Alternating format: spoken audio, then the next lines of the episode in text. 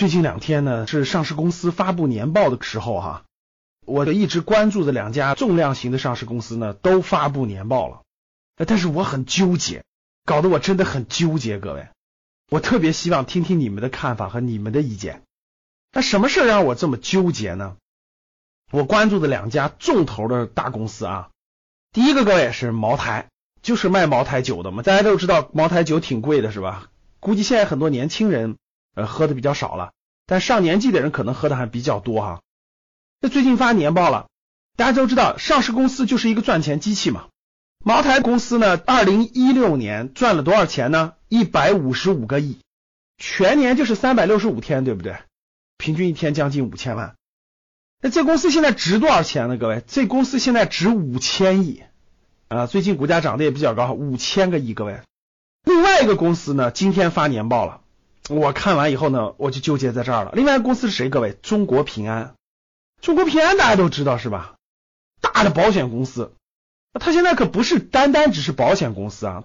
中国平安是它的母公司，它底下有平安的这个财险、人寿保险公司，它有平安银行，对吧？它还有很多很多金融板块的业务，可以说是个全牌照的金融公司。当然，它的主营业务是保险，也是个赚钱机器嘛，对不对？一年的利润是多少？刚发年报啊，一年的利润是总公司是七百多个亿，归属于上市公司是多少呢？六百二十四个亿，啥概念啊？就我们过去的二零一六年，平均一天赚两个亿。这两个公司，平安一年赚六百二十四个亿，大家知道平安值多少钱吗？现在平安整个这个公司上市公司现在值六千五百八十个亿，大家现在知道我纠结什么了吧？贵州茅台一年净利润一百五十五个亿。但它值五千个亿，中国平安一年能赚六百二十四个亿，但它值六千五百八十个亿。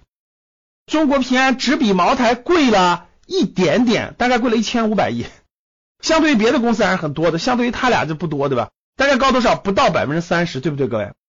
哎，那你告诉我这是合理的吗？一个一年赚一百五十五亿的公司可以值五千个亿，一个一年赚六百二十四亿的公司只值六千五百个亿。哇，他们的赚钱的能力可是不一样的呀，他们赚到的钱也是不一样的。换句话说，就是我们讲的市盈率的概念。贵州茅台假设它每年的利润是一百五十五个亿，需要多少年才能赚出来这五千个亿呢？需要三十二年。贵州茅台需要三十二年才能赚出来它现在的总市值。中国平安现在一年能赚六百二十个亿，假设它未来每年就赚这么多钱，不增长了，需要多少年能赚出来这么多的？九年。九年就能再赚一个平安出来，而茅台需要三十二年。哇，各位，你选谁？我们投资人可是真金白银的呀，买上市公司，你选谁？有我们的学员说了，说老师他们的增长量不一样啊。那今年茅台一年一百五十五个亿，可能明年两百五十五个亿，可能后年五百五十个亿啊。中国平安今年六百二十四个亿，可能明年变成四百个亿，变成两百个亿啊。对，可能增长率不同是吧？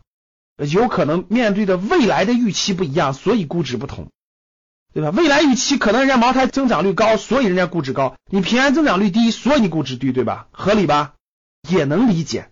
你未来赚钱能力少了，人家赚钱能力在不断的释放嘛，所以可以高低不同。可是当我看完他们的增长率以后，我就更迷茫了。为什么呢？贵州茅台二零一六年相对于二零一五年净利润增长了多少？百分之七点四。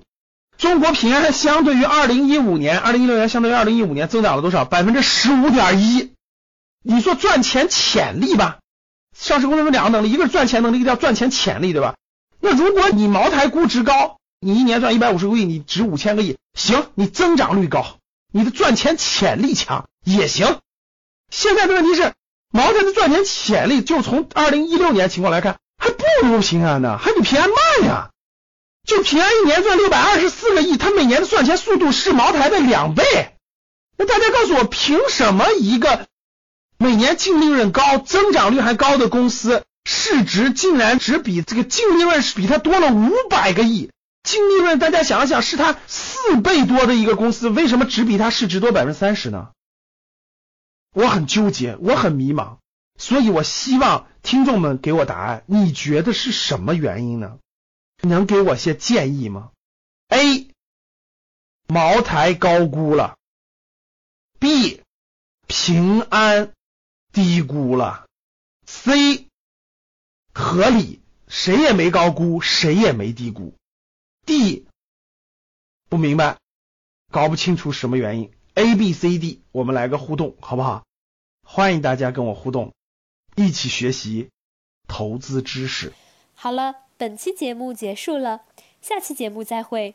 如果还觉得不过瘾，可以加我的班主任饶胜老师微信：幺五零二六七三七五三四，聊理财，聊考研，聊兴趣，聊人生，聊梦想。那些年华都付作过往，们偎依着彼此，说好要面对风浪，又是一地枯。枫叶红了满面秋霜，这场故梦里，人生如戏场，还有谁？